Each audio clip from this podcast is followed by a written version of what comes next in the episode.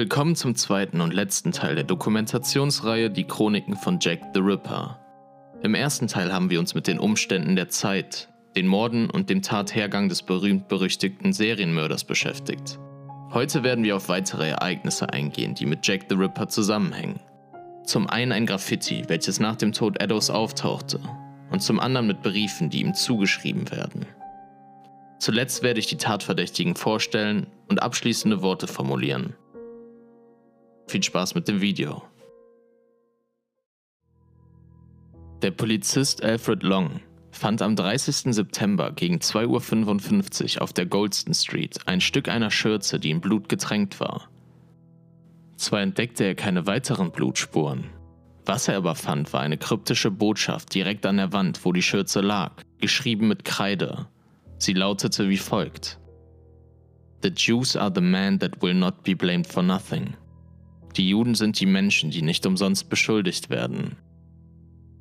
Nachdem Alfred Long die umliegenden Gebäude und Gassen erfolglos nach weiteren Spuren absuchte, machte er sich mit der blutigen Schürze auf den Weg zum Polizeipräsidium. Superintendent Thomas Arnold wurde beauftragt, Longs Fund zu bestätigen. Er tat dies, indem er nach seinem kurzen Spaziergang zum Graffiti die Informationen dem Police Commissioner Sir Charles Warren vorlegte, mit der Bitte, das Graffiti entfernen zu lassen da er fürchtete, es würde, aufgrund der angespannten Lage, zu Aufständen kommen, die sich wahrscheinlich gegen die Juden der Stadt richten würden. Der Commissioner stimmte ihm zu und ließ das Graffiti daraufhin entfernen. Für diese Entscheidung wurde er lange Zeit verurteilt und fast schon gelyncht, da er einen wichtigen Beweis entfernen ließ, bevor er aufgezeichnet oder fotografiert wurde. Der Historiker Philip Sutchkin wirft drei mögliche Theorien zu dem Graffiti in den Raum. Erstens, der Mörder ist für dieses Graffiti nicht verantwortlich und ließ entweder aus Versehen oder mit Absicht die Schürze dort zurück. Zweitens, der Mörder ist der Ersteller und meint, was er schreibt, wortwörtlich und kriminalisiert sich und seine ethnisch-religiösen Mitmenschen. Dieser Theorie nach wäre Jack the Ripper ein Jude. Und drittens, das Graffiti diente zur Täuschung und sollte den Verdacht auf die Juden lenken und weg von allen anderen was bedeuten wird, dass Jack the Ripper kein Jude war. Außerdem könnte die Schreibweise Jews auf einen lokalen Dialekt hindeuten, welchen Jack the Ripper oder der Ersteller des Graffitis hatte. Welcher Bereich dies sein könnte, wird jedoch nicht weiter elaboriert. Ob dieses Graffiti mit dem Morden zusammenhängt oder nicht, ist immer noch umstritten. Jedoch wurde festgestellt, dass das Stück Schürze ein Teil der Schürze Eddows war weswegen man mit großer Gewissheit sagen kann, dass Jack the Ripper es dort liegen ließ.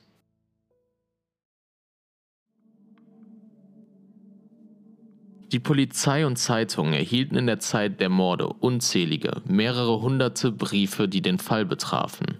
Einige Absender wollten nur bei der Lösung der Morde helfen, andere gaben sich als Jack the Ripper aus. Aber eins hatten sie alle gemeinsam. Sie waren unbrauchbar. Fast alle. Drei dieser unzähligen Briefe werden als mehr oder weniger glaubwürdig eingestuft. Der erste Brief ist bekannt unter dem Namen Dear Boss und war adressiert an den Boss des Central News Office. Der Brief wurde am 25. September aufgegeben und kam am 27. an. In ihm stand folgendes.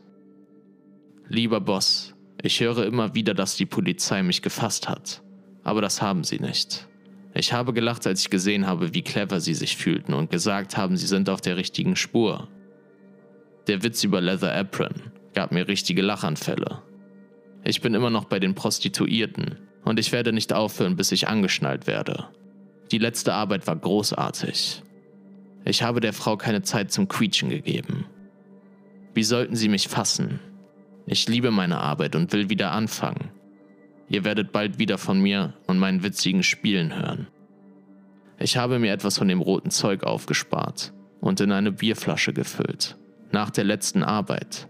Aber es wurde dickflüssig wie Kleber und ich kann es nicht benutzen. Rote Tinte reicht aus, hoffe ich. Haha. Bei der nächsten Arbeit, die ich tun werde, werde ich Teile der Ohren der Frau abschneiden und an die Polizei schicken. Nur für den Spaß. Würdet ihr auch, oder nicht? Haltet diesen Brief zurück, bis ich ein bisschen mehr gearbeitet habe. Dann gebt ihn frei. Mein Messer ist so nett und scharf. Ich will direkt an die Arbeit, sobald sich eine Chance auftut. Viel Erfolg. Mit freundlichen Grüßen, Jack the Ripper. Stört mich nicht dabei, mir einen Markennamen zu geben. PS. Ich war nicht gut genug, das hier abzuschicken, bevor die rote Tinte nicht von meinen Händen verschwunden ist. Verflucht. Sie sagen jetzt, dass ich ein Arzt bin. Haha. Am Anfang glaubte man, dass auch dieser Brief ein schlechter Scherz war. Doch nachdem die Leiche Eddows am 30. September mit einem halb abgeschnittenen Ohr gefunden wurde, sprach man ihm Authentizität zu. Der nächste Brief erreichte die Central News nur einige Tage später, am 1. Oktober 1888, einen Tag nach dem Double Event, also den Morden an Stride und Eddowes. Saucy Jackie. Ich chiffrierte nicht, als ich dir den Tipp gab, alter Boss. Du wirst von Jackies schnippischer Arbeit morgen hören. Double Event dieses Mal. Nummer 1 quiekte ein wenig, deswegen konnte ich meine Arbeit nicht zu Ende bringen. Ich hatte nicht die Zeit, die Ohren für die Polizei zu entfernen. Danke, dass ihr den letzten Brief zurückgehalten habt, bis ich wieder zur Arbeit kam. Jack the Ripper. In der Ripologie betrachtet man diese beiden ersten Briefe schon immer als von einer Person geschrieben, denn sie weisen die gleiche Handschrift und einen ähnlichen Schreibstil auf. 2018 wurde diese Vermutung, die schon immer im Raum stand, durch eine linguistische forensische Untersuchung bestätigt. Autoren und Forscher sind sich uneinig darüber, ob der Brief am Sonntag, den 30. September aufgegeben und erst am 1. Oktober abgeschickt wurde, da viele Postämter sonntags keine Briefe austrugen und was den Stempel des 1. Oktobers erklären würde. Oder ob er erst 24 Stunden nach der Tat abgeschickt wurde. Würde ersteres stimmen, könnte man davon ausgehen, dass beide Briefe wirklich von Jack the Ripper abgeschickt wurden, da es zu früh für eine Fälschung gewesen wäre. Das nötige Wissen zum Double-Event und der Tathergang war der breiten Öffentlichkeit erst am 1. Oktober zugänglich. Whitechapel war nicht groß, Informationen verbreiteten sich schnell und die Menschen konnten die Tatorte besuchen, sodass es für eine Fälschung sprechen würde, wenn er erst am 1. Oktober aufgegeben und abgeschickt wurde. Was aber auch für eine Fälschung spricht, ist die Tatsache, dass der vermeintliche Jack the Ripper seinem Versprechen, welches er im ersten Brief äußerte, keine Taten folgen ließ und der Polizei nie Teile der Ohren Eddos zuschickte. Zur damaligen Zeit ging man davon aus, dass die beiden Briefe von einem gewieften Journalisten geschrieben wurden. Die Polizei äußerte sogar einen Verdacht. Der Name des Journalisten, den sie im Auge hatten, lautete Tom Bullen. Weitere Informationen gibt es dazu aber leider nicht. 1931 ging ein Journalist mit dem Namen Fred Best an die Öffentlichkeit und sagte, er habe mit einem Kollegen diese beiden Briefe gefälscht. Dennoch sind einige immer noch der Ansicht, dass das Wissen von Journalisten der Zeit so kurz nach der Tat nicht dafür ausgereicht hätte, solch eine gute Fälschung mit Informationen, die in den Briefen gegeben werden, wie zum Beispiel dem Double Event, anzufertigen. Ob letztere beiden Theorien und Äußerungen der Wahrheit entsprechen oder ein kläglicher Versuch, angetrieben getreu dem Motto, es gibt keine schlechte Publicity, sind, werden wir wohl nie erfahren. Dennoch spiegeln diese und die anderen Briefe, die die Polizei als nicht brauchbar einstufte, den Zeitgeist und das Voranschreiten der Medien wider und zeigen auf, was für Wellen Themen schlagen können, die das Interesse der Öffentlichkeit wecken. Außerdem sind diese Briefe der Ursprung des Namens des berühmt-berüchtigten Jack the Rippers. Der dritte Brief, der den Namen From Hell trägt, genießt die größte Glaubwürdigkeit. Er wurde in einem Paket an George Lusk, den Chef des Whitechapel Vigilance Komitees, einer Gruppe von Freiwilligen, die durch den Distrikt patrouillierten und für Sicherheit sorgen wollten, am 16. Oktober geschickt. In dem Paket, das in braunes Papier eingewickelt war, befand sich der Brief und eine halbe, horizontal durchgetrennte Niere. Der Brief trug die Überschrift From Hell und in ihm stand folgendes. Mr. Lusk, Sir, ich sende dir die Hälfte einer Niere, die ich einer der Frauen genommen habe. Ich habe sie für euch aufbewahrt, das andere Stück habe ich angebraten und gegessen. Es war sehr nett. Ich sende euch vielleicht das blutige Messer, das sie entnommen hat. Wenn ihr ein bisschen länger wartet, fang mich, wenn du kannst. Mr. Lusk. Die letzte Eigenheit der Schreibweise Mr. repräsentiert den gesamten Brief in seiner Originalsprache Anstatt Kidney schreibt der Absender Kidney. Aus Sir wird Saw. Preserved wird Preserved. Es wirkt, als hätte er nie richtig schreiben gelernt und seine Rechtschreibung basiert nur auf seiner eigenen Phonetik.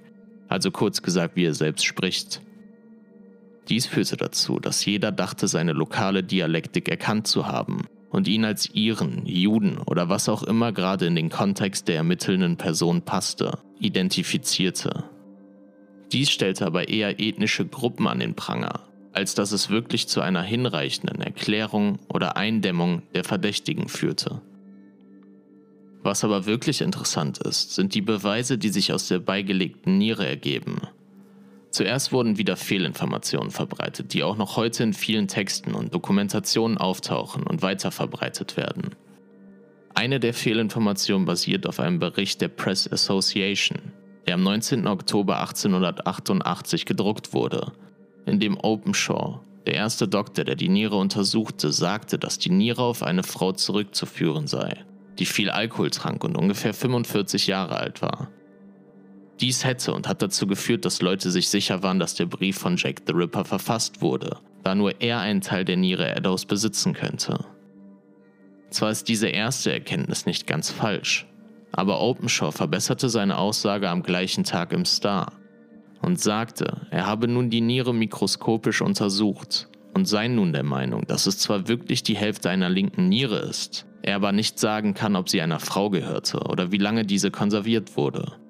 Also sprechen zwar nicht alle Beweise für die Authentizität des Briefes, aber auch nicht viele dagegen. Die Polizei versuchte herauszufinden, aus welchem Distrikt und von wo genau das Paket abgeschickt wurde. Sie erhielten einen Hinweis von Miss Emily Marsh, die im Laden ihres Vaters arbeitete, einem Ledergeschäft. Am Montag, den 15. Oktober, hätte ein Mann den Laden ihres Vaters betreten. Er sah aus wie ein Geistlicher, mit einem Finger zeigte er auf ein Poster des Vigilance Committee, das am Fenster hing, und fragte nach der Adresse von Mr. Lusk. Während er mit ihr redete, habe er die ganze Zeit auf den Boden geguckt, sodass sein Gesicht schwer zu erkennen war. Emily wollte ihm die Adresse als Zettel geben. Der Unbekannte insistierte aber, dass sie ihm diese vorliest.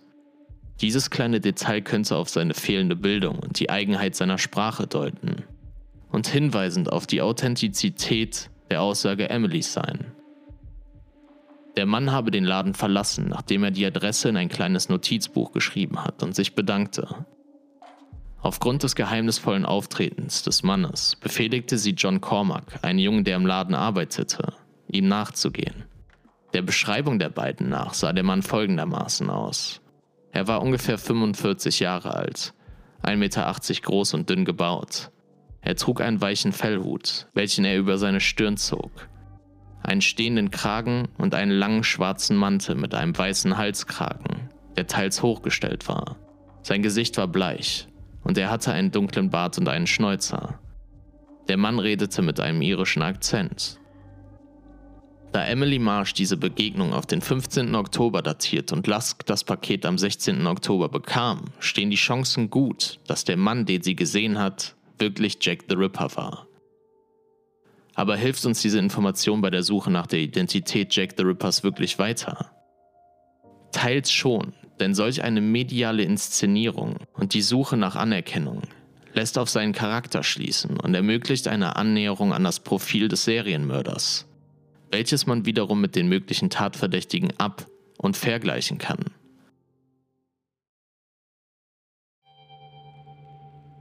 Aufgrund der Mythen und Legenden, die die Literatur, Presse und alle möglichen Personen heraufbeschworen haben, gibt es viele Verdächtige, die ich jetzt aber nicht alle aufzählen werde. Ich werde nur die nennen, deren Beweislast eine Verdächtigung gerechtfertigt. Eine Liste aller Verdächtiger findet ihr in der Infobox, falls ihr Lust habt, euch selbst in das Labyrinth des Falles zu begeben. Bevor wir auf die einzelnen Verdächtigen eingehen, müssen wir die Frage beantworten, ob Jack the Ripper alleine handelte oder einen Komplizen hatte. Folie de nennt man das Phänomen, wenn zwei Menschen gleich wahnsinnig sind und gemeinsam Taten bzw. Morde planen und diese ausführen. Jedoch spricht nur die Zeugenaussage von Schwarz, welcher Jack the Ripper vermeintlich beim Mord an Stride gestört hat, dafür. Er hörte, wie der Mann, der über Stride gebückt war, zu einem anderen Mann Lipski rief. Selbst wenn die Aussage der Wahrheit entspricht, steht immer noch im Raum, ob der zweite Mann sein Komplize war oder einfach nur am falschen Ort zur falschen Zeit dort stand. Kein anderer Zeuge berichtete von einem Komplizen. Es war immer nur die Rede von einem Mann. Nur die Zeugenaussage von Sarah Lewis, die beobachtete, wie ein Mann außerhalb des Gebäudekomplexes von Mary Ann Kelly stand und jemanden beobachtete, könnte die Vermutung zulassen, dass der Mann, den sie beobachtete, Wache stand und durch irgendein Signal den Mörder gewarnt hätte, wäre die Polizei in der Nähe gewesen.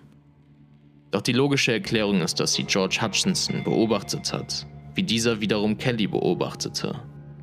Und Hutchinson tat dies, weil er eine engere Beziehung zu Kelly hatte als er und die Details, die wir wissen, vermuten lassen.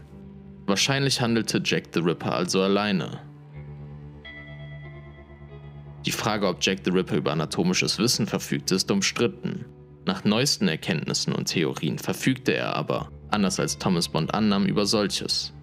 Denn was Bond außer Acht ließ, war, dass Jack the Ripper nicht viel Zeit für seine operativen Eingriffe hatte und diese schnell durchführen musste.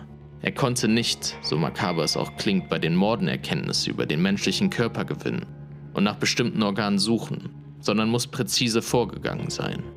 Diese Tatsache schränkt den Kreis der Verdächtigen ein. Die Erscheinung des Täters, die wir durch Zeugenaussagen bekommen haben, schränkt den Kreis weiter ein. Er war ein weißer Mann, normaler Größe, zwischen 20 und 30 Jahren alt. Ein respektables Erscheinungsbild. Ein Mann, der wahrscheinlich in Whitechapel lebte. Die Daten und Uhrzeiten, in denen er agierte, lassen darauf schließen, dass er einem normalen Job nachging und Single war. Jedoch ist hier noch kurz anzumerken, dass nahezu der komplette Aktenbestand der Polizei verloren ging. Druid war ein Anwalt, welcher nebenbei als Lehrer in Blackheath, südlich von Whitechapel, arbeitete. Er ertrank sich selbst im Dezember 1888 in der Themse Chief Constable Sir Melvin McNetton schlussfolgerte aus seinem Tod den damit aufhörenden Morden, dass er Jack the Ripper war. Bis auf diese Tatsache und dass seine Familie von psychischen Krankheiten geprägt war und Ermittler und Ärzte davon ausgingen, dass Jack the Ripper aus solch einer Familie kommen muss, sprechen keine weiteren Beweise für diesen Verdacht. Zu Druids Erscheinungsbild und seiner Persönlichkeit ist wenig bekannt, man geht nur davon aus, dass er unter psychischen Problemen litt, weil er diese genetisch vererbt bekommen haben muss. So sahen es zumindest die Zuständigen damals. Heute geht man davon aus, dass er wahrscheinlich homosexuell war und dem Druck der gesellschaftlichen Konvention damit nicht standhielt und sich deswegen umbrachte. Dennoch wird er immer wieder als Tatverdächtiger genannt, da McNetton in seinen Memoiren und Interviews sagte, er habe schriftliche Beweise von Familienangehörigen Druids bekommen, die ihn eindeutig als Jack the Ripper identifizieren. Jedoch verbrannte er diese, weswegen eine Prüfung seiner Aussage unmöglich ist und man seinen Verdacht als Spekulation abtun muss.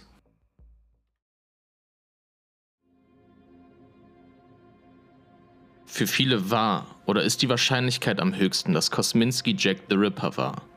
Denn sein Profil passt in den Augen der damaligen Experten perfekt auf den vermuteten Charakter des Rippers. Er war psychisch krank, doch anders als bei John Druitt war dies nicht nur eine Vermutung, welche aufgrund seiner erblichen Gegebenheiten getätigt wurde, sondern er wurde 1891, zwei Jahre und zwei Monate nach dem Mord an Kelly, in eine Nervenheilanstalt eingewiesen. Aus Angaben von Zeitzeugen und vor allem durch die Memoiren Commissioners Sir Robert Anderson geht hervor, dass er einen großen Hass gegen Frauen hegte und sich diese in Taten geäußert hat. So hat er zum Beispiel seine Schwester mit einem Messer bedroht. Außerdem war er der Einzige, der zu der Zeit als Tatverdächtiger öffentlich an den Pranger gestellt wurde. Ein Zeuge, dessen Name nicht bekannt ist, weil die Polizeiakte verloren ging, habe Kosminski als Jack the Ripper identifiziert. Man kann mutmaßen, wer dieser Augenzeuge war, entweder Smith, Schwarz oder Lavende. Aber es spielt keine große Rolle, denn wenn man die faktische Lage und die Dinge, die wir herausgefunden haben, also welche Eigenschaften und Attribute Jack the Ripper aufwies, mit dem Profil Kosminski vergleicht, fällt schnell auf, dass es zu große Diskrepanzen gibt. Kosminski war eher schmal gebaut und Anfang 20. Zwar trifft diese Beschreibung auf einen Teil der Zeugenaussagen zu, aber der größere Teil lässt vermuten, dass Jack the Ripper etwas breiter gebaut und Ende 20, Mitte 30 war. Des Weiteren beantragte Philip Sutchkin, die medizinischen Akten Kosminskis aus der Nervenheilanstalt.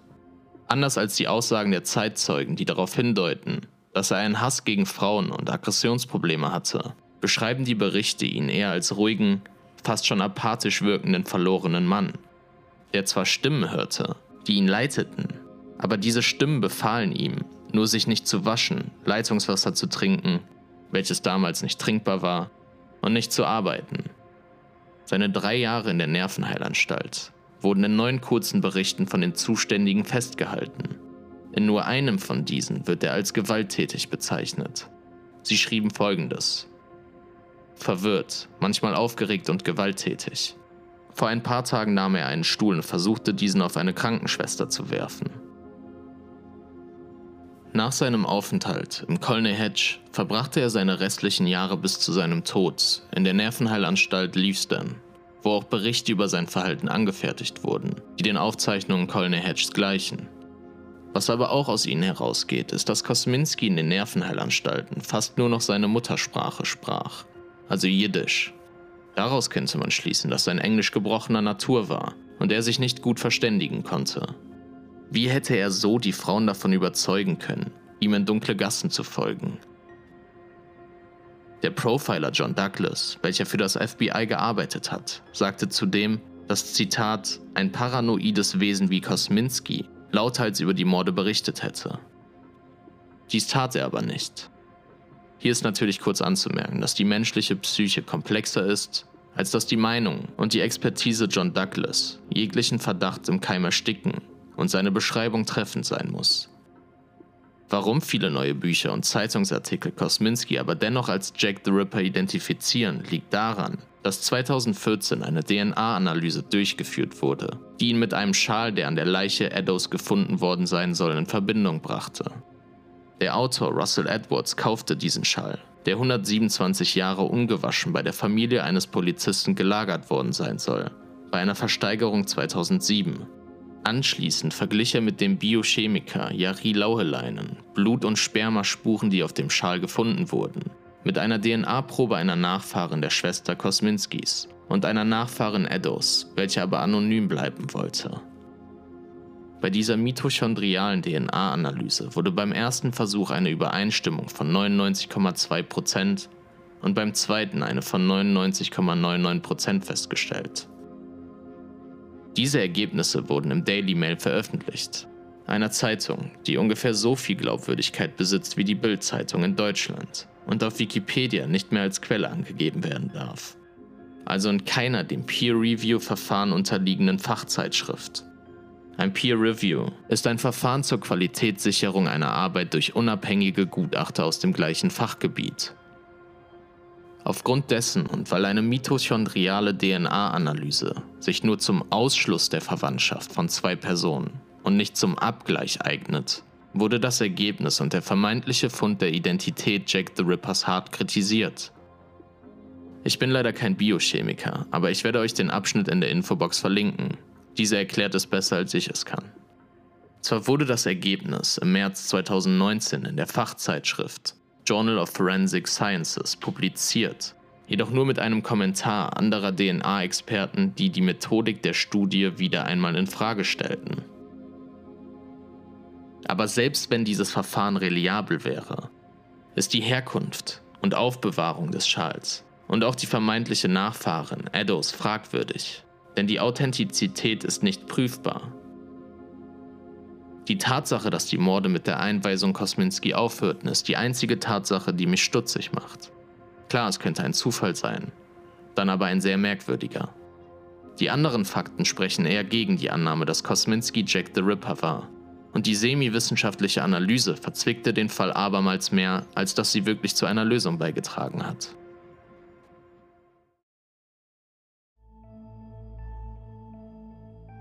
Francis Tambletti war ein Scharlatan, der seine Anfänge in Amerika und Kanada hatte. Für kurze Zeit wurde er sogar verdächtigt, am Attentat Abraham Lincolns beteiligt gewesen zu sein, was sich aber schnell als falsch herausstellte.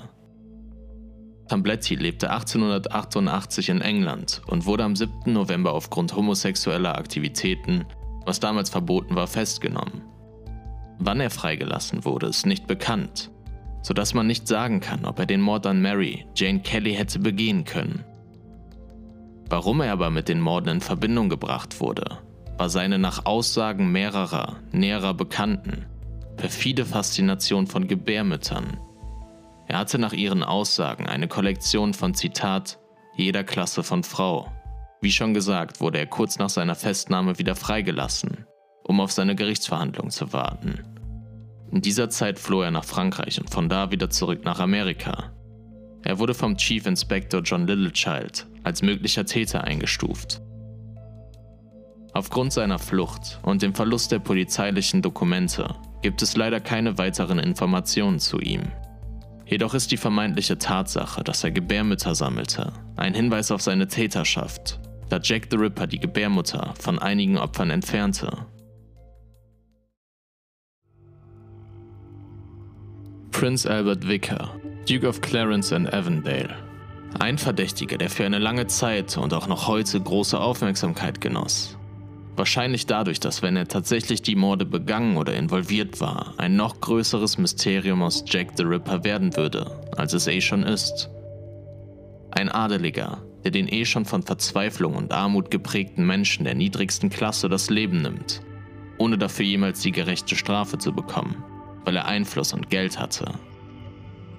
Stowell verband 1970 in einem Artikel der im The Criminologist erschien, Teile der Memoiren Clarence Vaters, King Edward VII., dass sein Sohn an Syphilis erkrankte, verrückt wurde und durch diesen Geisteszustand anfing zu töten.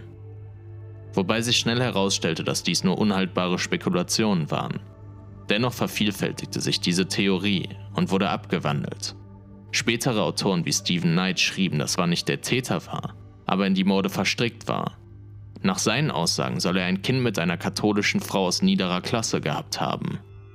Im London des 19. Jahrhunderts war der Protestantismus die Religion der Mehrheit und nur wenige, hauptsächlich Eingewanderte, folgten dem Katholizismus, weswegen es, neben dem Klassenunterschied, eine Kontroverse dargestellt hätte. Und weil Queen Victoria, seine hochgeborenen Freunde und die Polizei selbst es gar nicht zu einer Kontroverse werden lassen wollten, erstickten sie diese im Keim indem sie alle Frauen töteten, die etwas von diesem unehelichen Kind wussten. Aber mehr als eine interessante, unterhaltende Geschichte, die auch in Büchern und Filmen wie Mord an der Themse und From Hell aufgegriffen wurden, ist es nicht, da es keine stichfesten Beweise oder auch nur Vermutungen abseits des zwischen den Zeilen Lesens der Memoiren King Edwards gibt.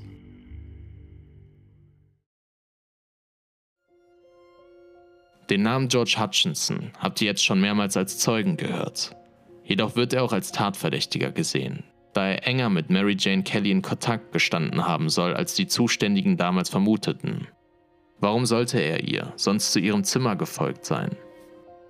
Des Weiteren gab er eine zu genaue Beschreibung zu dem Mann, der bei Kelly war. Es war dunkel, mitten in der Nacht, und er beschrieb sogar die Farbe seiner Augenbrauen. Zudem meinte er erkannt zu haben, dass Jack the Ripper jüdischen Aussehens war. Außerdem unterscheidet sich seine Beschreibung des äußeren Jack the Rippers von denen der anderen. Er sagt als einziger, dass er dick wäre. George Hutchinson war weder Jude noch dick. Deswegen gehen einige Autoren davon aus, dass er eine falsche Beschreibung tätigte, um von sich abzulenken und die Suche in eine andere Richtung zu steuern. Andere Stimmen sagen hingegen, er machte solch eine detailgenaue Aussage nur, weil er sich nach Aufmerksamkeit sehnte. Und wie man sieht, hat es geklappt. Sein Name ist noch im Munde aller, die über Jack the Ripper berichten.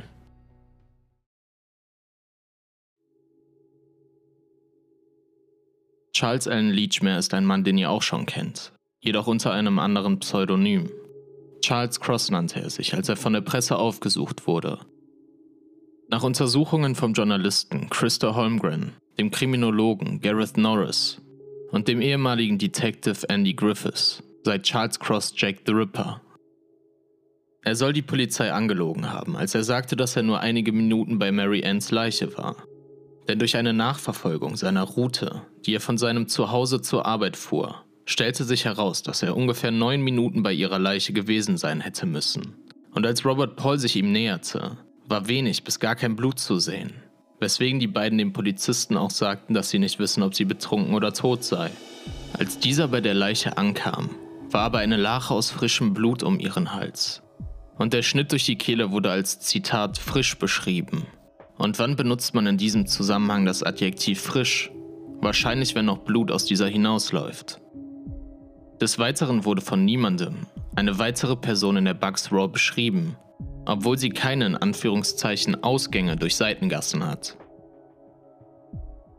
Deswegen sagen die drei Theoretiker aus, dass Cross Nichols tötete und gerade anfangen wollte, ihren Körper zu entstellen, als er hörte, wie sich Robert Paul näherte und er sich als Finder der Leiche darstellte bzw. darstellen musste, um nicht als Jack the Ripper erkannt zu werden.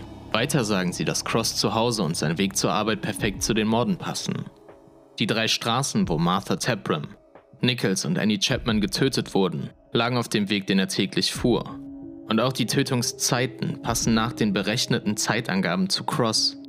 Das Double Event war an einem Samstag, dem einzigen Tag, wo er frei hatte. Und Stride wurde in der Nähe des Hauses seiner Mutter getötet, wo er auch aufwuchs. Auch Mary Kellys Zimmer, also der Mitre Squaw, lag auf seinem Weg zur Arbeit. Wenn die Angaben alle stimmen und sie den zeitlichen Weg richtig berechnet haben, dann ist die Beweislast erdrückend und ich persönlich würde am ehesten zu Charles Cross tendieren. Denn auch seine Berufung als Fleischtransporter würde erklären, wie er mit blutiger Kleidung nicht auffiel.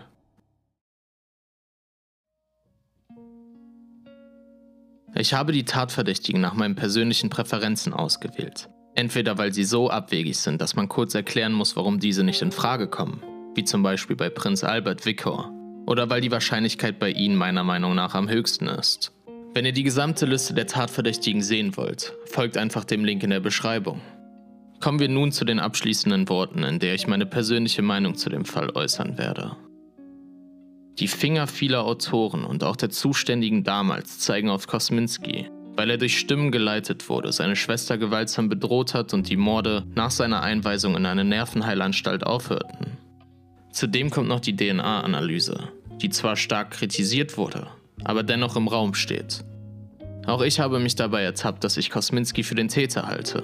Das Problem ist nur, wenn man direkt am Anfang solch einen Entschluss fasst, dass man oftmals subjektiv gefärbt in diese Richtung recherchiert und Details auslässt, die der eigenen Theorie im Wege stehen.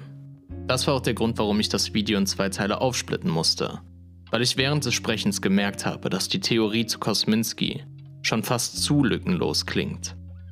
Daraufhin habe ich mir das Buch von Philip Sutchkin bestellt und mich nochmals durch verschiedene Quellen gelesen, die auch in der Infobox verlinkt sind.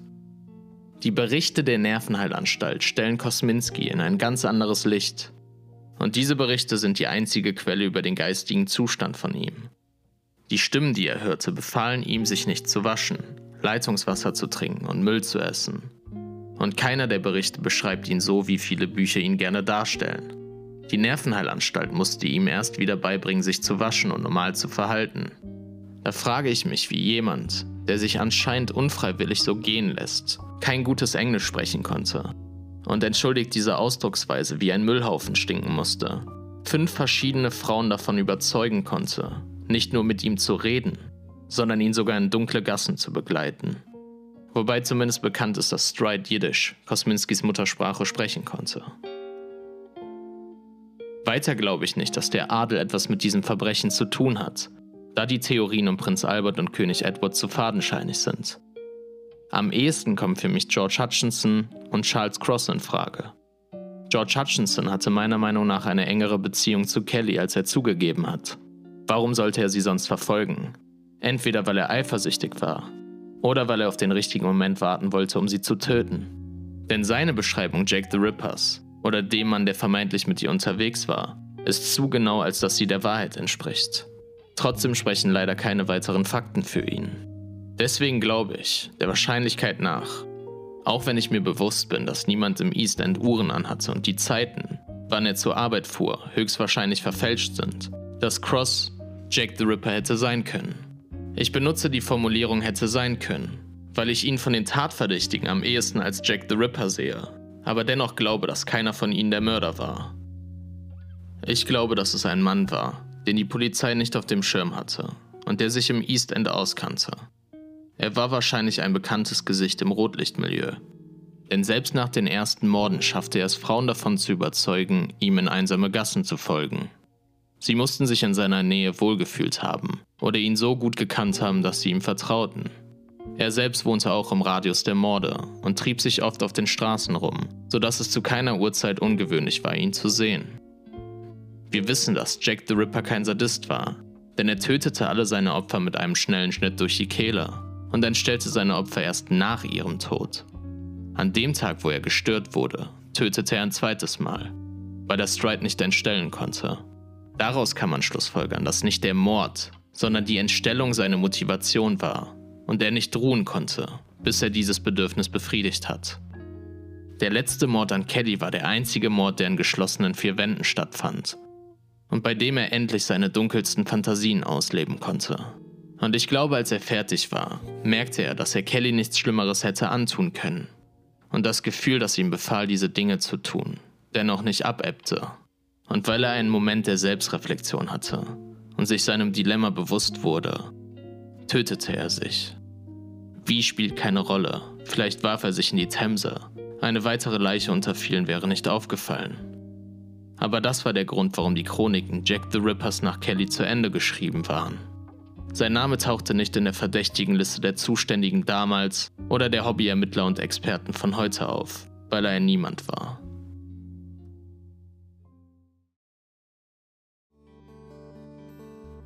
Und damit sind wir am Ende der Chroniken von Jack the Ripper. Ich habe versucht, alle wichtigen Details mit einzubinden. Aber mir ist bewusst, dass ich höchstwahrscheinlich das ein oder andere vergessen habe. Weswegen ich mich freuen würde, wenn ihr Fehler oder fehlende Informationen entdeckt, mich dies in Form eines Kommentares wissen lasst. Falls euch das Video gefallen hat, lasst doch gerne ein Like, Kommentar oder Abo da. Und wenn ihr ein paar ausgewählte Freunde habt, die sich für Videos dieser Art interessieren, leitet es doch gerne an diese weiter. Damit unterstützt ihr den Kanal ungemein. Vielen Dank schon mal im Voraus. Und auch vielen Dank fürs Zugucken. Gute Nacht und bis dann.